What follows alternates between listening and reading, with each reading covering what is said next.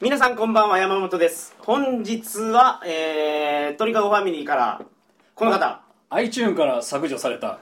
パッカー電撃隊行動隊長ランボルギーニタコアだよろしくそして山本さんと一緒に桜通信をやらせていただいておりますパーソナリティの桜剛と申しますよろしくお願いしますよろしくお願いしよまろすしくお願いしますさくらさんとタコラさんがちょっと名前が若干かぶってるよめうなちゃめちゃ被ってますけどね、ええあの、ま2人知名度的には全然叶いませんけど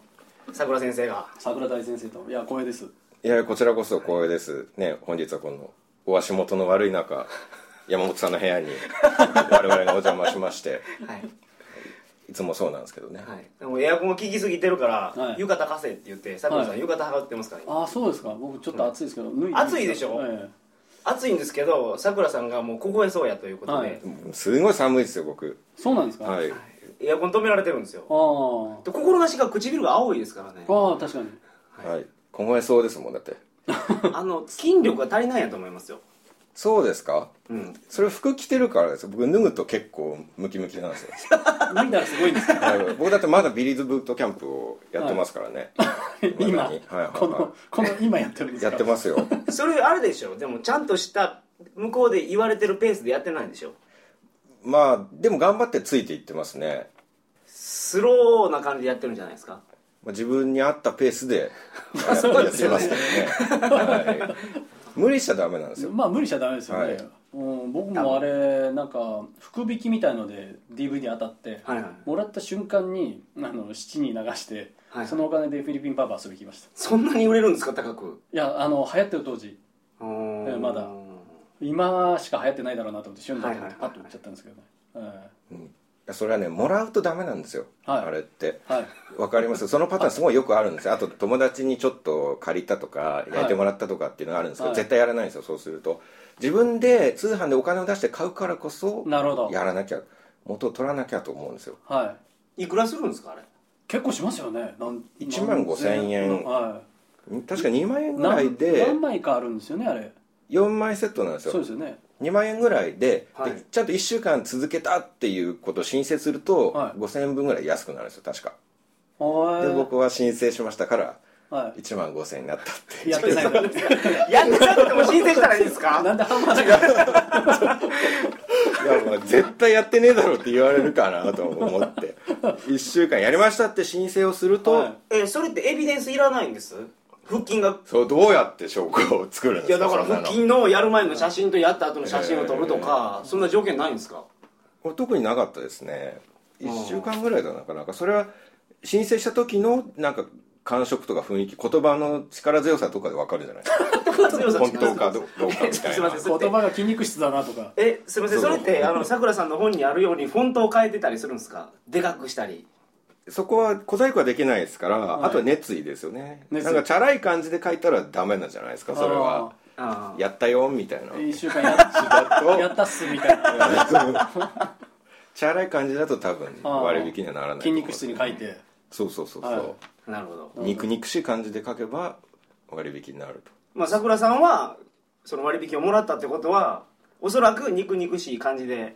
書けたんやろまあ作家さんですからねそうですねそうなんですそれはい肉肉しい感じも骨骨しい感じももう自由自在ですから5000返ってくるんですかそれそうあれそうそうですね確買っかてキくるんャですかッシュバックがあったような気がしますね買ってからその後ですからああへえでこう喋ってたらだんだん僕もうすごい暑くなってきて暑いんですよ今日雨が降っててね蒸し暑いじゃないですか、あのーこの間ねはい、はい、ゴールデンウィークに、はいえーとマレーシア遊びに行ってきたんですあよいきなりもう全体に話してた話に、はいもう無理やり戻してくれたんですねどうですかこの流れ この話をしよううっていう流れには戻してい、くネれッたトわけでラすジオ慣れてきた感じ 出てますねはいはいまあ、熟練のテクニックを感じましたよ、はい湿度がすごく高くてあ雨からそうそうマレーシアにつなげたわけですねダメっすダメっすいやいやいいですいいです全然、はいそれでねあの僕実は動物が大好きなんですよおー生き物、はいははい、特に人間の女性の研究とかいはいはいそういうの大好きなんです そけれどはわかります、はい、でマレーシアのコタキナバルっていうところがあって、はいそこにあのオランウータン見に行ってきたんですねはいはいはいはい森の人でしオランたウー タンそうよくご存知ですね、はい森の人っていう意味なんですけど、めっちゃ握力あるらしいですよあれあの木をね、うん手と足だけでこうわーっとこうなんていうんですかねう難しいなうまく説明できないんですけど鉄砲ですか枝から枝 までこう掴みながら横を滑りするような感じで移動していくんですよ、あえーー下から見てると中央浮いてるようなね感 じでファミコンの「ドンキーコング2」で わかっツタからツタにこうそうそうそうそのイメージ そのイメージ渡っていう感じですよねそうそうそうそうであのすごくいいことがパンフレットには書いてあってはいうんもう行ったら必ず会えますよとその小滝ナバルにのここの森に行ったらオラウンタンに会えるとそう出てきますと、はいはいでその会えるポイントまではう、んあのボードウォークになっててうんあの木がねずーっと植えてあるんではいはいはいその足元もいいですとはいはいボードの上を歩いていけばいいそうとそうそうはいはいっていうことで行ったわけですよはいところが実際現場行ったらですねまずもう熱帯雨林なんで雨がすごいんですよ降ったりやんだりではいでボードウォークツルツルになってるんですよ木の上が木の上があの、カビというか苔というか、はいはいはいでもう歩きにくいことこの上ないうんプラス蚊の大群が襲ってくるんですよまあジャングルって顔多いんでしょうねしかも水が多いところにはそうなんです顔多いですからでひどい中もうなんとかして上がっていってはい20分ぐらい登っていくんですよ、高いとこまではいで着いたらあのー案内役のおっさんがですねはい「今日はちょっとオランウータン機嫌が悪いです」みたいなこと言ってうんうんうん来ないんですよ、うんえ機嫌が悪かったら来ないんですかオラウンタンはいやお前の実力がないだけちゃうんかいえすみませんあれオいラウンタンって機嫌が良かったら人前に出てくるんです かやよくわかんないんですよこっち初めて行ってるからうんまあ今日はオランウータンはおらんとなんですかその下り顔で 何しかもめっちゃウケてますけどだいぶ自画自賛な感じしてますけどなんでなんでそれそんなウケてるんですかなんか思いついたのが嬉しくなっちゃうすごいすごいなと、はいこのアドリブでこんなこと思い浮かぶなと思って調子ええと今日はオランウータンがおらんかったわけですそうねですつそうまでりすははいい それであのーなんか「ほわほわほわ」みたいなこと言ってるわけですよオラウータン語で呼んでるんですね語で、オラのけ」って言ってるわけですよえ ちょっと付き合ってみたんですけど おらんのけオラのけ」って言ってるわけですよ、そしたら「もうすぐ出ますからもうすぐ出ますから」って言うんですよ、はいはいで10分20分30分ぐらい待たされてあーもうみんなが「もういいよもう帰りましょうよ」みたいな雰囲気になってきた時に、やっと1匹だけはいはいはいひろひろひろっと出てきてそれ x ジャパン方式ですねそうそうそうそう x ジ散ャ々パンが渡しといてそうそうそうえまたしといてヘロヘロヘロって出てきたらやっぱそうなんですよはいわーってなったでしょえ でスクリーンに待ってる間小沢マリアが40分映ってたっていう情報があるほんまですか AV のあの小沢マリアが来ててそれ40分映ってたって いう x ジャパンのコンサートでははいわかりましたまたせでも小沢マリアいないわけですよジャングル蚊しかいなくてはいはいはいはいでオランウータン2分ぐらいでパッとこうやっちゃってうだからね今日はちょっと海外のんはいリゾートとかはいあのバックパッカーがはい抱いてる幻想をはいぶち破るリアルな話したいなと思ってるんですけど、ああみんなこの国はこんなに楽しいよと思ってるんですけど実際ははい、そうじゃないよっていう例をそうですそうです出していただけるとさくらさんジャングルの思い出ないんですかジャングルは僕も行きましたけどね、はいあのいなんで人はジャングルに行くのかなっていうのは僕はすごく疑問ではい観光客とか行くじゃないですか、え楽しいこと一つもないじゃないですかあんなのえ行なってかったもですねはい何しに行くのかなと思ってええだって血とか吸われるんですよ散々え何カーとかヒルとかですかそうですか昼かと昼がいるでしょはいでトゲとかもあるじゃないですか、ははいでなんかトゲはけど血吸わないでしょ何もでも有刺鉄線ぐらいですよジャングルのトゲってそんなわけないでしょ硬いじゃないそんなですかにすごいですかものすごい硬いトゲがあって、はいザクザク刺さるんですよねはいなんか血を吸ったり刺したりそういうのがなければ行ってもいいかなと思うんですよねだから観光地としてそのジャングルをアピールするアピールするならばそのジャングル側もある程度その歩み寄ってほしいなと僕は常々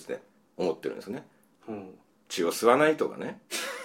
うん刺さないとかね そういうことしなければ僕らももうちょっと行こうと思うじゃないですかあ蚊に刺すなってあいうことを教育しろってことですねはいそういうことですあ の現地の外国をは挙げてね国を挙げてそはのいだって観光資源を稼ぎたいわけですからええそうですねどんどん人来なくなりますよ少なくともリピーターにはならなかったわけですもんねこの二人はもちろんあです際もうに行ったもう行かないですね、ええうん貴重な休みを使ってねはるばる観光に行ったら血は吸われるわトゲに刺されるわじゃもう行きたくないですよねはんはんはんはんなるほどまあ、それをじゃああのマレーシアの観光局には、はいあのおはい願いしときましょう、そうですね、はいええクレームについてはあの湯気先生にやり方を教えてもら いますんではい、 わかりました。本編では、じゃあ、タコラさんが、えー、と、海外の、えー、と、現実をお伝はい、え幻す想ると現実のギャップをおはい、話しします、わかりましした。よろしくお願いします。お願いしお願まいしすますそれでは、トリカゴ放送始まります。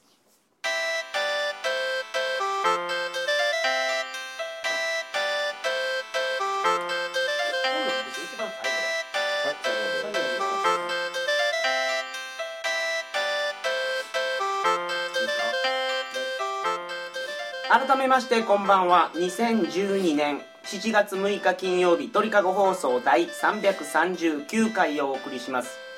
番組に関するお問い合わせは info.tkago.net info.tkago.net までよろしくお願いしますやっぱりどこの国の話ですかまずフィリピンですよあー一番詳しいのはねやっぱりフィリピンですから何年住んでたんでし8年ですけどね、ええ旅道場ですよフィリピンはたまあそうどうでですすかねこの前 ダビド城が、あのーない今制作成中ですのはでよろしくお願いしますはいでフィリピンに8年住んでて、はいい、ろんなところを見たわけですねもともとはね僕フィリピンに行く前はフランスにいたんですよフランスに数ヶ月いてうんでヨーロッパねあんまり面白くなかったんですよ、はい整然としてて生活は落ち着いていてなんていうのかなああののそれは面白さを求めていったわけですねお仕そういうこと事ですねでっていう僕ではなくてはいあれでしょうあのーフランスとかイギリスとか、ええまあ、ニューヨークもそうですけど、ええ東京とかと変わらないですもんねうん、長い間住むと、そうなんです よそれいいじゃないですかまあさくらさんもね それこそいいところで心の平東穏を京以外には住めないですよ求めますか今のえいや僕はねその時はまあバックパッカーだったんであのアバンギャルドを求めていきたいなと思ってたわけですよえバンギャルド前衛的ってこと前衛ですか的なもうちょっとカオスのねむちゃむちゃなとこ行ってみたいなと思ってどこだろうって探した時にフィリピンっていう謎の国があったわけですよはいはいはいフィリピンだけ東南アジアの中でなんか謎じゃないですかあんまりに謎なんていうの浮いかてな、ますね情報なくて、うんあのーカトリックの国で周りとちょっと違いますよねうーん結局バックパックはもう通らないですからね通らないですよねそこをあんなとこ通過点にないから行かないですね、わざわざ行かないっていうそうなんですよだからわざわざ行ってみようと思ってうん行ったわけですよ、で僕はあの長旅してたんですけども、はいお金があったわけではなくて転々としながらその国国ではい働いてたわけですようんで小銭を貯めながら、えー幾分か貯まったら次の国に行くっていうような感じで旅してたんですねそれはなんていうの潜りでとかそういう感じなんですか普通もう何でもやってましたまあちゃんとした仕事とかはできないんですねそのビザそうですがよないとそうですよモグリですよですから最初観光で入って、はあはでアルバイト的に働かせてくれっていうような感じでやってたんで、フィリピン行った時は最初闇米売りです よあおーすごい生活力を感じ ますね日本からその闇米を輸入して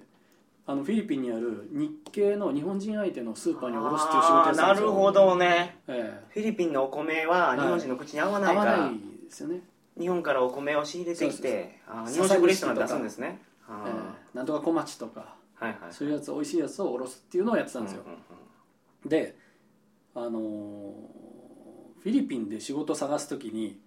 あのーどうやって見つけるかってまあはい報告とか募集とかあるんですけど、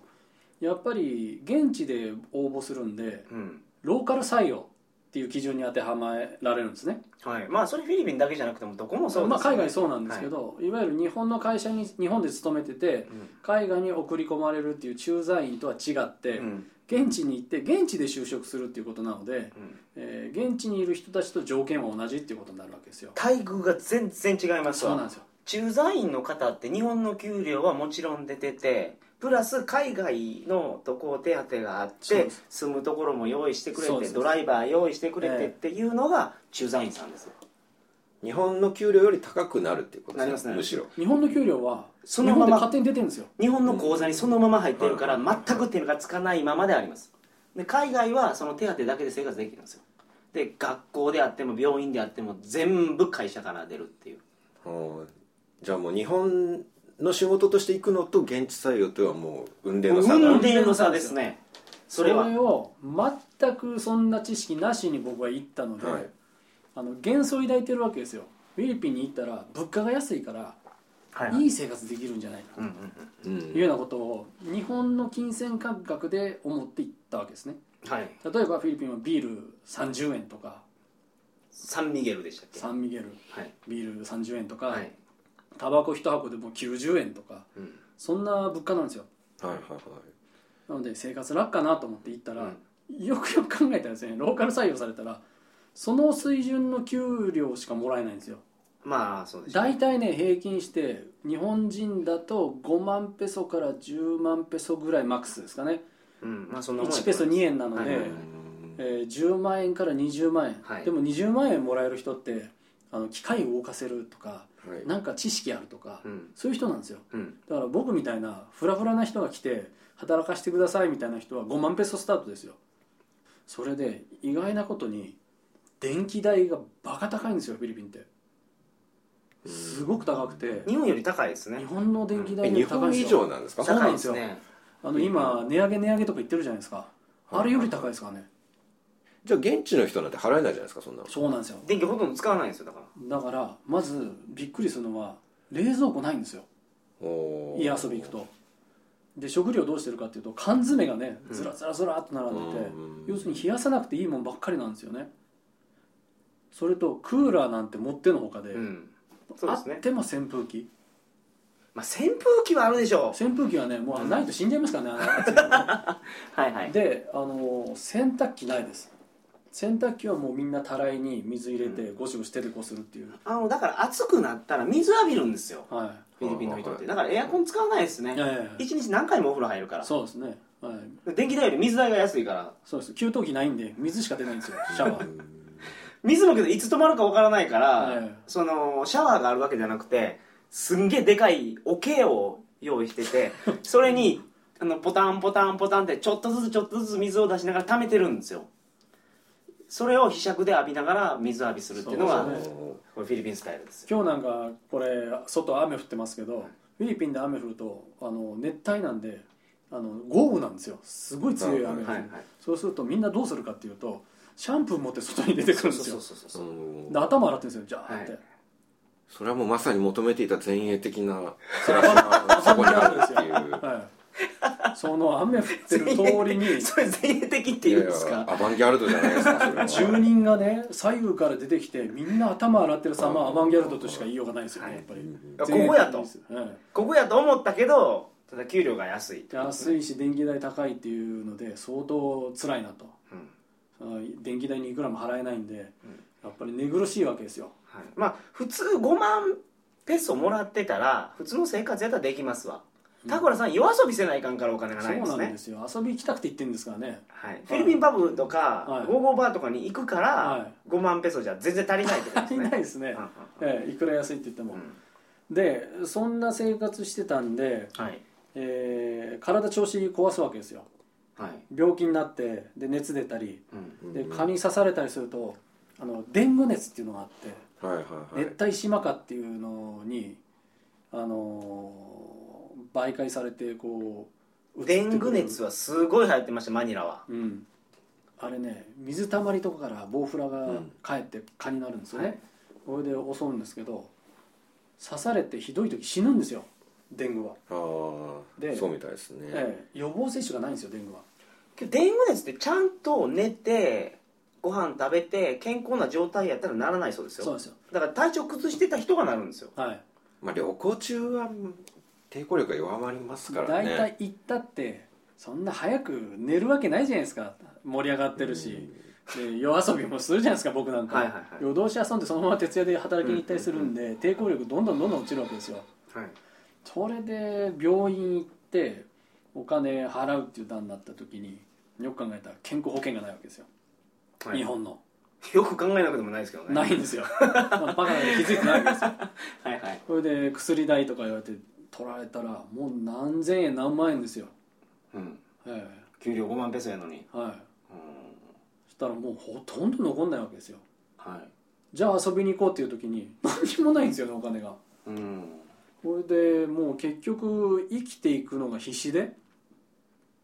もう最後の方はその売ってる闇米自分で闇で盗んじゃったりして悪いですねコ本コ当ップにに1杯ずつ盗んでるからバレねえだろみたいな感じで1合ずつ盗んでそんな責任生活をされてたやんでっすてかましたフィリピンでフィリピンで最初の2年ぐらいはそれでもやっぱり遊びはやめられないわけですかえーある程度行った時は蓄えがあったんではいはいもう23か月はずっと遊びに行ってましたけど、蓄え尽きるとやっぱりしんどいですねうんだからそのフィリピン楽園だよとか安いよとか言ったって実際現地行ってみるとその生活っていうのは全然違って、そういう現実に突きつけられるっていうか、うんうんうんなるほどえね、えそんな簡単じゃないですよ海外生活はっていう話ですねあいや医療費はかかりますもんねだって夜遊んでるとしたらそのデングにかかるぐらい抵抗力がないとしたらはいそれはまあ性病みたいなのもかかったりはしますよねそれそうですはーそうですねかかったことあるんですかいありますよそんなのはい えこれすいませんそれでどんなどんなにかかったんですかちなみあに寂しい病気とかいや寂しいのはなかったですけどなんかイボイボになったりとか、辛いですねうん なんかマタンゴみたいなのだったりとかですねマタンゴっては何い、でますかたも調べてください後で検索してくださいマタンゴってドラクエに出てくるモンスターですかいやあの昔あの「キノコ人間」の映画があったんですけどマタンゴってそこから来てるんですか、はドラクエのモンスターにいましたよいねますねうんあのキノコのモンスターが、あの無人島に遭難して食料なくなってはいその無人島のキノコみたいなの食べたらそのキノコ人間マタンゴになっちゃったっていう そういう映画なんですけど、あはいはいあそれになったんですそうかですマタンゴものすごい性病ですよねじゃあもう米がなくてどうしようもない時はその股間のマタンゴを料理して食べれば最悪なんとかなるんじゃないですかそれなんか自給自足ですねそれそ まうですたねまた生えてきそうですはいよはいねはいそれ繰り返せばいいんですよ生えてあ取っんてな生番えて取って組ねやっといてねあのマタンゴになんなかったって言ったら嘘ですよ女のでもそれは日本人ローカル採用グループの中でまがとしやかに流れているはい処方箋コピーがあって それを使えば薬もらえるんで、ああ一緒行かなくくても、はい医者行かなくてもそれ持って薬局行くと薬だけは買えるんですよああそれはいはいははいじゃあ簡単になるんで治せするんねですよはいマーキュリードラッグに行けばいいマーキュリードラッグであそういう薬局があるんですねそうフィリピン全国展開してる日本と違って本当に効く薬出すんですよそこはおー医者いいですねはいでもああ薬代そもっバカにならないですよでも薬飲まないと絶対治らない治らないですね尿道から膿とかが出てくるんですよねなんかあそういうのもありますねはいおしっこする時すんごい痛いっていうえあれご経験あるんですか先生もいやそういう噂を聞いたんですよなんかあでなんか病院に行くとその尿道に綿棒みたいなのガーって突っ込まれて、えはいあ薬塗るんですよねあのあまず検検査査だ検査検査はい、はいでうねうね動かされて、はいはいでそれを海を検査するんですけど、はなんか尿道から変なものが異物が入ってくるっていうあの辛さなんだろう今まで入ったことのない体の部分に何かが入ってくるっていうねはい辛い辛い痛いすごい痛いんですよーすごい痛いんです痛よだだだだっ ていう感じにやっぱりご経験されてるんですそねこまで入るんだっあていうのをね想像できないですちょよね怖くてあっとはいっていうのを噂で聞いたんで噂すけでああどはいで抗生物質が合わないと結構苦しむんですよね治らなくてあ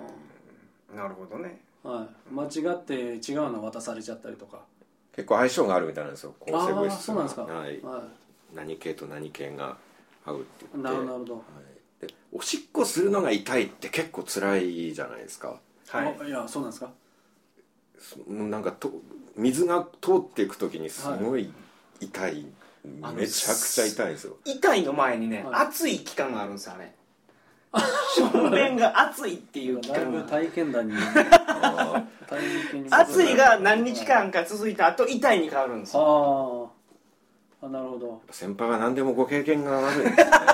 最初炎症から入ってくるわけですかどんなんでしょうねあれ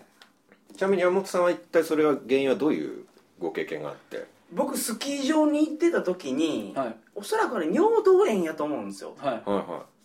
でおしっこする時めっちゃ暑かったのが、い、うんはいある日痛いになってしまったんですよ、はいスキー場から簡単に降りれないんですよああまあ山をそうそうですねええで気合で直しましたよ、僕は気合で直したんですか気合で医者にかかってないんです僕すごいですね、はいああもある日治りましたねえーう気合で性病を治せるほどの性病じゃないないと思うんですだからはい尿道炎なんですよははいはいはいはい尿道炎ってあれでしょそのセックスしたとかじゃなくて、い、はなんかちょっと汚くしてたらなるそうなんい、で手洗わないであの自分でしちゃったあそうそうそうそうそうそうそう そう耳触った後あの、はいチンコ触ったとか どんねな状 況なんですか、チンコ腫れるって言うじゃないですか、ええおしっこかけると腫れるって言いますけど、ね、あれそうでしょだからミミズ触ったそうそうそうそのばい菌でチンコ触るからばい菌ですよね要はね、はいうんおしっこかけるのと違うじゃないで すか手触るのといやだからおしっこかけるようなやつは手で触っとるやろってことですよああそういうこと昔の人の知恵ですよそれがうんでさくらさんってミミズ触れないと思いますけど、はいはいミミズにしょんべんかけようとも思えないでしょジャングルにいた時かけてましたねだからそれなってるんじゃないですかさくらさんもなんかジャングルに開放的になるんですよもう誰誰もいないから、はい小屋に泊まってたんですけど、はいジャングルのい真っ只中の一、い人しかいな くて、だから夜は、まあ、せっかくだからって言って全裸で出て行ったりはしてまし たねなだいぶワイルドな感じですね、かなかそういう機会ないじゃないです か、ないですねだから蚊に刺されると思うんですけどまあ、そうなんですけどねこんな時は今ぐらいにしかないなと、はい全裸で出て行って、はいでそのままおしっこをこう手を使わないでおしっこを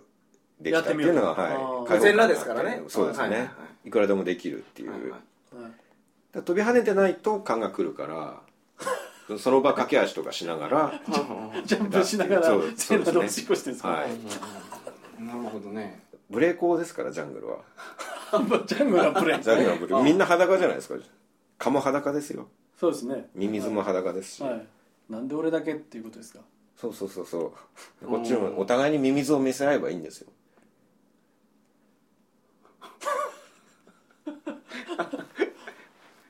はい誰か喋ってくださ い助け合いましょうよ黙ってみようと思っちゃいまし僕たらファミリーじゃないですそうなんですよそうですねはいはいええファミリーなん ですよはいはいわかりましたか助け合いの精神一人が困ってたら一人が助ける困ってました今めちゃくちゃ困ってま したよわかるでしょそれ明らかに困ってましたよそんなもん、はいうん、うそうですっねすら感じてましたけど、はい山本さんの仕事ですよそれはわかりましたはい司会者なんですからはいで抜かずにやりますっていう時点でもう、僕はもう気を入れ直してやろうかと思ったらもうお時間なんですようんまあですからね東南アジア楽しい楽しいってね、うんみんな言うんですけど、はい特に若いお姉ちゃんなんかね、うんまあ実際旅行で行くぐらいならまだしも住むとなったら現実を突きつけられますよとまあ、準備しといた方がいいってことですよそうですね、はいなかなか簡単にはいかないとそういう話ですねいやまあ全然違いますよね旅行と住むのっていうのは、確かに環境がねうん旅行では耐えられるかもしれないですけどイベントだから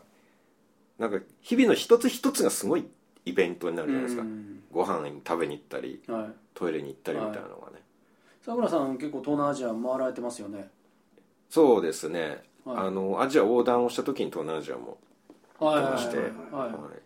その辺のことこうまとめられないんですかそういやはいだって今までアフリカとかまあ中国はいはねうん本にまとめられてまとめまましすたけけどどね東南アジアとかどうなんですか えー、その田倉さんがなんかアンジャッシュの後藤並みのトークの熟練者にか感じてきましたけ ど、ね、今の全然うまくなかったと思うんですけどいや今からさくらさんがその話があるんですけど、はいそんな感じで持っていくんかなと思って聞いてたんですけいやど僕はなんてスムーズな流れなんだと思いました継ぎ目がいないと、ええこのシームレストークは何や褒と、められてるのかバカにされてるのかどっちなんだろうこれはいややっぱ熟練ですねそのポッドキャストをここまで続けていらっしゃる方っていうのはそういうはいところも上手になるんじゃないかなとはいはい思いまして、はい、ですいませんあのーもう一回言ってください東南アジアのことについて本は出されないんですかああのーそうなんですよ実ははい新刊がちょっと出ることになりまして、えぎこちなさすぎませんここら辺が長い導入でしたねこれいやいやたまたまね今日はい鳥かご放送でテーマが、まあ、東南アジアということで、はいすごくタイムリーなんですけど、えあの僕東南アジア旅行記を今回はい出すことになりまして、はいえはいはいえっ、と「厳冬者文庫」から、はい多分この放送が7月の頭だと思うので、 7月の6日ですねあはい、多分今週末ぐらい、まあ、アップされた日のから考えると明日か明後日ぐらいっていう週末ぐらいには本屋さんに並ぶと思うんですけどちょうどあおそんな奇跡がーもうすごいタイムリーじゃないですかはいそうなんですよ、えー、もう全然そんなこと意識もしてなかったのにねあびっくりしましたはまあ、こういうこともあるんですねいあ長くやっているとねあはい6年のトリカゴの歴史の中では、ええーさくらさんが鳥かご放送に出ると新刊がなんか発売されますね不思議ですねそういうジンクスがあるんでしょうね、ジンクスなんですかこれはいまあまあまあこれはだいぶだだから仕事がなくなったらトレカン放送に出してもらえば新刊が出る、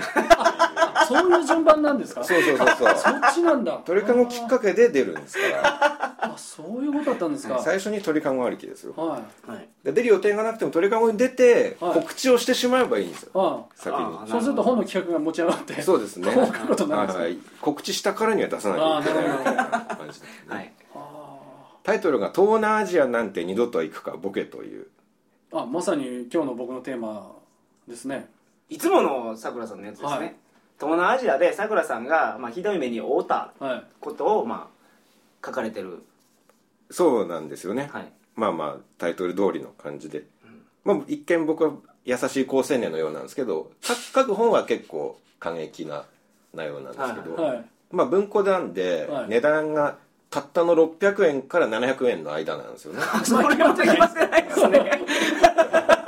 いやいやそこまでは決まってますよ、はいはい大体その大体100円の範囲があるけれども、そのぐらいだということははあ普通の本よりは安いですい安いですねはいはははまあそのぐらいだとはいはいはい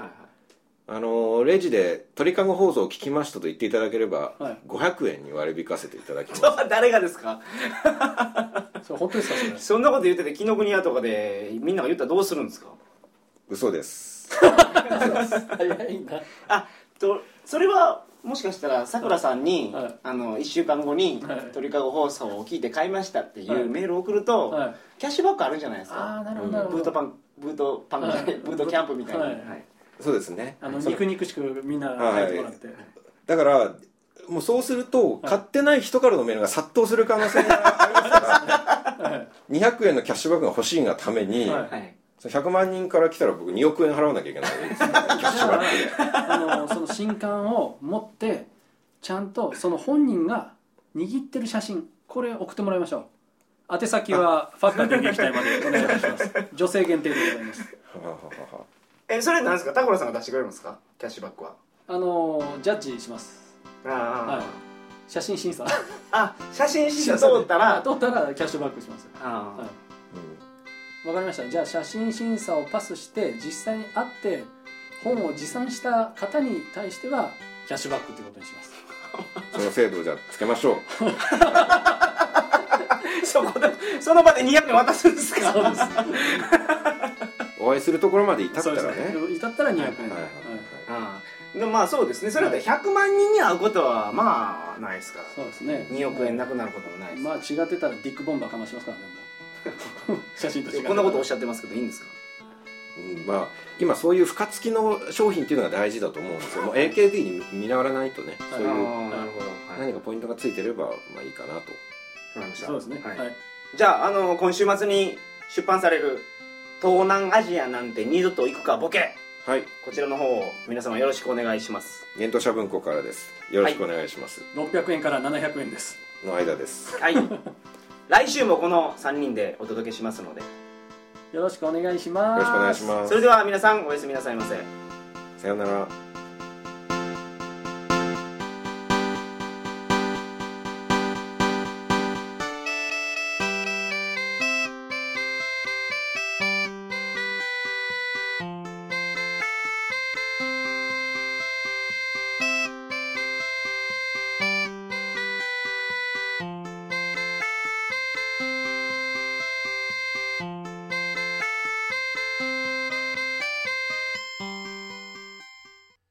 皆さん、こんにちは。ネットラジオ、桜通信の CM です。六流作家、桜つよしと、鳥かご放送の山本さんという二人の変態が繰り広げる、お下列トーク。死後の世界、ドラえもん。地球最後の日、先駆け男塾に、ドラゴンクエストと、毎週様々なテーマについて、身勝手な、超ド級、ド変態話を提供するのが、桜通信です。まあ、そんな感じです。